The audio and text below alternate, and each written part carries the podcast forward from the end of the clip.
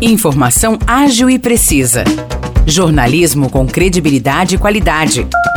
92 News. 92 News. O podcast do Jornal da 92.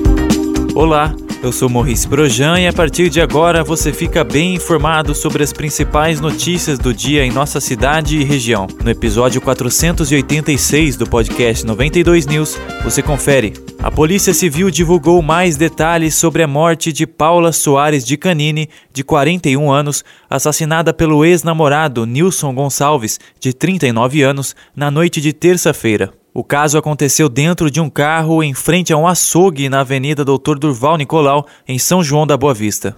O autor cometeu suicídio após o crime. O caso foi registrado como feminicídio seguido de suicídio. Segundo o boletim de ocorrência registrado na Polícia Civil, testemunhas informaram que Paula e Nilson tiveram um relacionamento amoroso que havia se encerrado. A vítima estaria se relacionando com outra pessoa e a polícia considera que essa pode ter sido a causa do crime. Ainda segundo o boletim de ocorrência, Paula foi morta com tiros na cabeça. Ela tinha ferimentos no nariz e na calota craniana. Já o autor, Nilson Gonçalves, morreu com um tiro na região da mandíbula.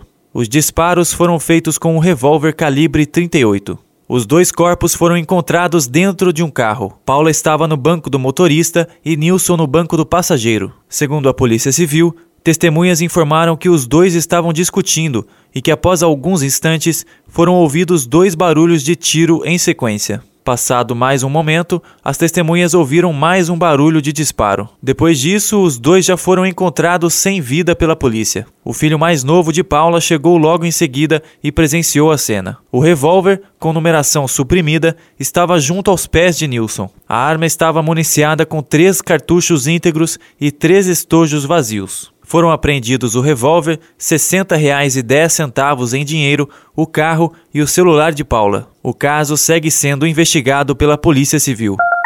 A Prefeitura de São João da Boa Vista assinou, na tarde de ontem, um convênio com a Santa Casa Dona Carolina Malheiros para viabilizar a realização de consultas e avaliações cirúrgicas. De acordo com a Prefeitura, cerca de 2.300 sanjoanenses estão na fila de espera para a realização de alguma cirurgia eletiva, ou seja, que não são de urgência. A prefeitura informou que em breve os pacientes começarão a ser chamados para a realização dos exames e consultas, mas não foi estipulado um prazo. Além do anúncio do convênio, a prefeita Maria Terezinha de Jesus Pedrosa informou que até o final desse mês de julho serão entregues mais 10 leitos na UTI da Santa Casa Dona Carolina Malheiros, chegando ao total de 20 leitos. Essa estrutura vai atender os oito municípios da região que compõem o consórcio Mantiqueira. São eles São João da Boa Vista, Águas da Prata, Aguaí, Espírito Santo do Pinhal, Santo Antônio do Jardim, Santa Cruz das Palmeiras, Tambaú e Vargem Grande do Sul.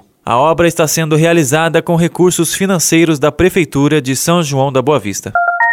Hoje, às 8 horas da noite, tem apresentação no Teatro Avenida, em Espírito Santo do Pinhal. É a peça teatral Neura, que faz parte do FITA, o Festival de Inverno do Teatro Avenida. A peça já foi apresentada no festival na última terça-feira e agora volta aos palcos para o público que perdeu a primeira exibição ou que ainda queira assistir mais uma vez. A comédia teatral retrata de forma cômica os dilemas de um casal, interpretado pelos atores Rita Fischer e Vital Neto. Após a apresentação, haverá um bate-papo com a dupla. A entrada para o evento é gratuita e os ingressos devem ser retirados com antecedência na bilheteria do teatro ou por meio de um link disponível no Facebook da Prefeitura de Espírito Santo do Pinhal. Os destaques de hoje ficam por aqui.